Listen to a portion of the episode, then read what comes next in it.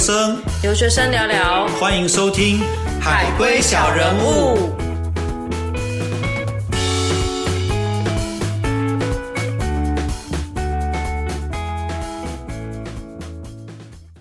欢迎收听新一集的《海归小人物》，我是 Christy，我是叔叔。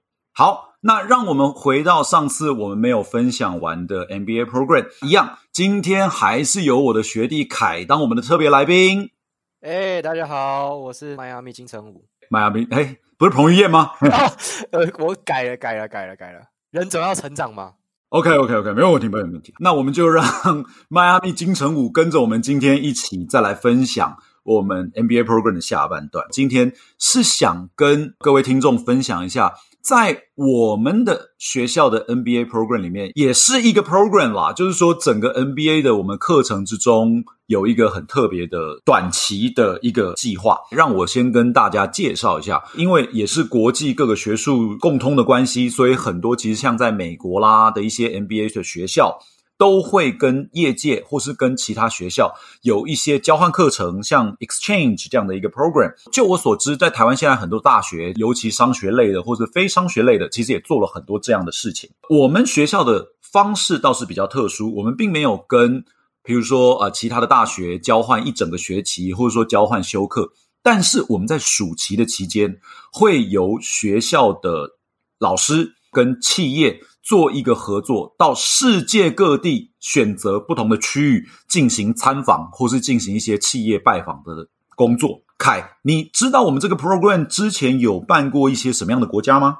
有这部分我有听说过，虽然我本身是没有参加，但是这一个计划在我们学校也算是蛮有特色的。就我所知，我们这个计划有去过中国，有去过俄罗斯。那甚至是中南美洲一些国家，像是巴西或是秘鲁等等。对，没错。当然说了，这个是一个到国外参访，但是呢，我们其实在这个 program 之中，每一年也有一个组，其实他是待在美国国内的。这个组呢，跟凯跟我在 MBA 内所修习的主修，其实有相当大的关系。为什么呢？我跟凯在 NBA 的 program 内，我们所修的是商业分析以及所谓的商业科技的方面。讲到美国的科技产业，当然不得不提到戏股喽。所以，我们这一组呢，就是到戏股进行一些大家耳熟能详的一些公司的参访。我个人本身对这个 program，我不但第一年我自己参加了，虽然凯本身他因为个人规划的问题他没有参加，但是我带去的就是他们这一年的 MBA 学生啦。下面就让我介绍一下，因为每个在美国的商学院其实跟各个企业都是维持非常良好的关系，除了说啊商学院毕业的学生会在。各大公司企业里面任职之外，有一些学术的合作或是一些研究，各个教授们之间对于业界的人脉关系也是建立的很好。所以呢，我第一年去参加的时候，当然是以学员的身份，跟着学校、跟着教授到戏谷走了一遭。但是第二年才是我真正身为这个 program 一个很关键的角色，因为我呢就是帮助教授去联络这些公司。所以呢，既然我们是要去戏谷参访，诶，我刚刚也一直不讲是什么公司，那不然凯，你来猜猜看，如果是去戏谷，我们会参访哪些公司呢？要是给我猜的话，我当然就猜科技四大巨头：Google、Facebook、Amazon、Microsoft。那你到底有去过这些公司吗？凯说的一点也没错，这四间公司跟大家报告。除了 Facebook 啦，其他三家我们还真的都去了。除了这三家公司呢，我们也去参访过美国一个很大的银行体系，叫做 Wells Fargo，在台湾叫做富国银行。那我们呢，也还去参访了 IBM 的研发中心，以及它叫做 IBM Watson，就是现在主力推行。AI 人工智慧技术的一个 IBM 分公司。除此之外，我们也去看了 Tesla 它的制作工厂，以及刚刚凯所提到的 Amazon 它的一个物流中心。这些企业其实对于我们当时在，就以我来讲好了，在台湾来说，能够去听到这些名称，这对我们来讲都是一些遥不可及的哦世界巨头。但是当你真的今天走进了，比如说，Google 的 Campus。哦，对了，跟大家解释一下，因为美国很多大型的这些企业，他们是有一整块区域都是它的办公范围，它可能有非常多的办公楼。请各位想象一下，就像这样，它有点像是一个小的 Google 城。那所以在美国来讲，他们基本上就会把这样叫做一个 campus，就是像一个学院或是学区的感觉。所以 anyway，当我们走到 Google campus 的时候，你才可以真的了解到什么叫做 Google Life，或是呢 Google 人为什么叫自己叫做 Googler，这些的意义其实都是要你真的深入其中，由 Google 人带着你去吃免费的 buffet，去骑他内部的共用脚踏车。然后看着 Google 它里面人性化的办公区域，那这些对于我来说，或是对于每一个 MBA 的学生来讲，其实都是一个很特别的体验。即便他本身自己是美国人，他如果不是说，哎，来了这个 MBA 的 program，可能你也没有办法就大拉拉的就嘿，呃，穿着拖鞋夹脚拖就逛进了 Google，逛进了 Microsoft，对吧？我只是想跟大家说。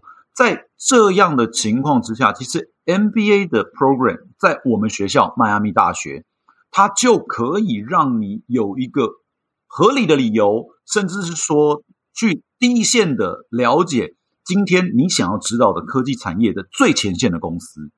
那当然，除了我们去看它的 campus、它的文化、它的环境，更重要的是，当我们身为一个商学院的学生。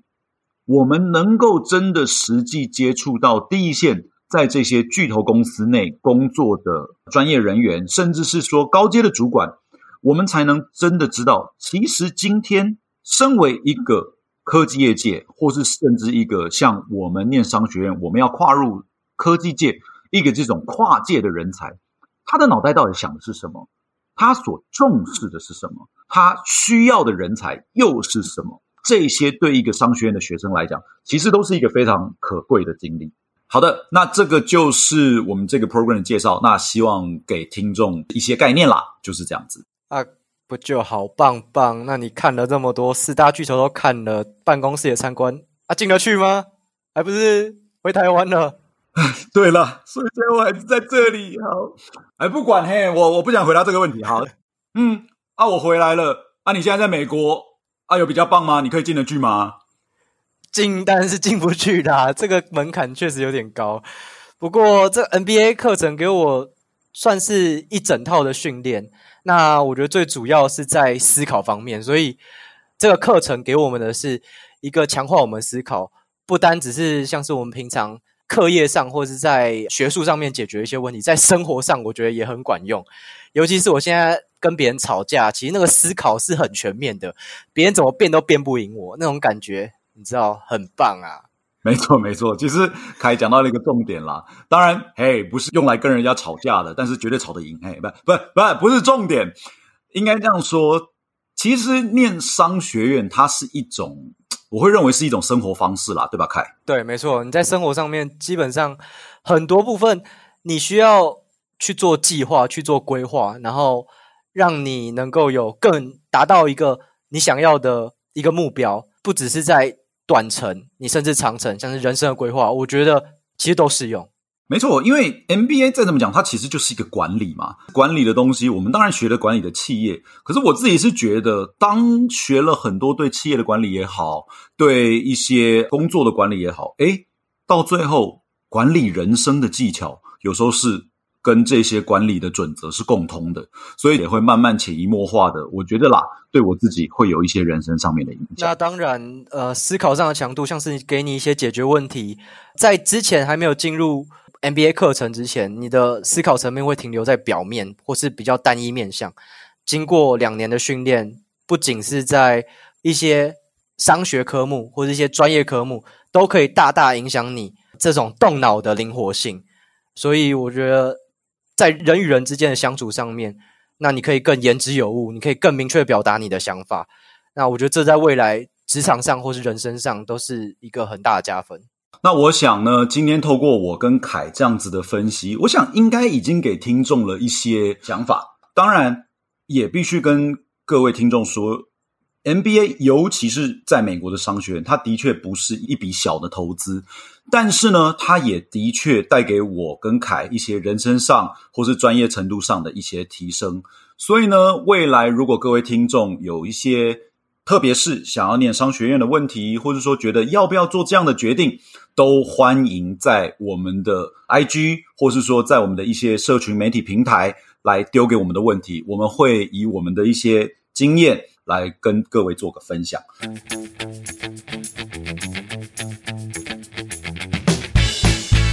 今天我们感谢凯跟我一起来分享 UM 的一些大大小小事。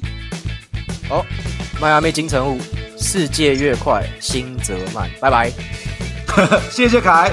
好，那今天就谢谢各位观众收听我们的海龟小人物喽，谢谢，好，拜拜。拜拜。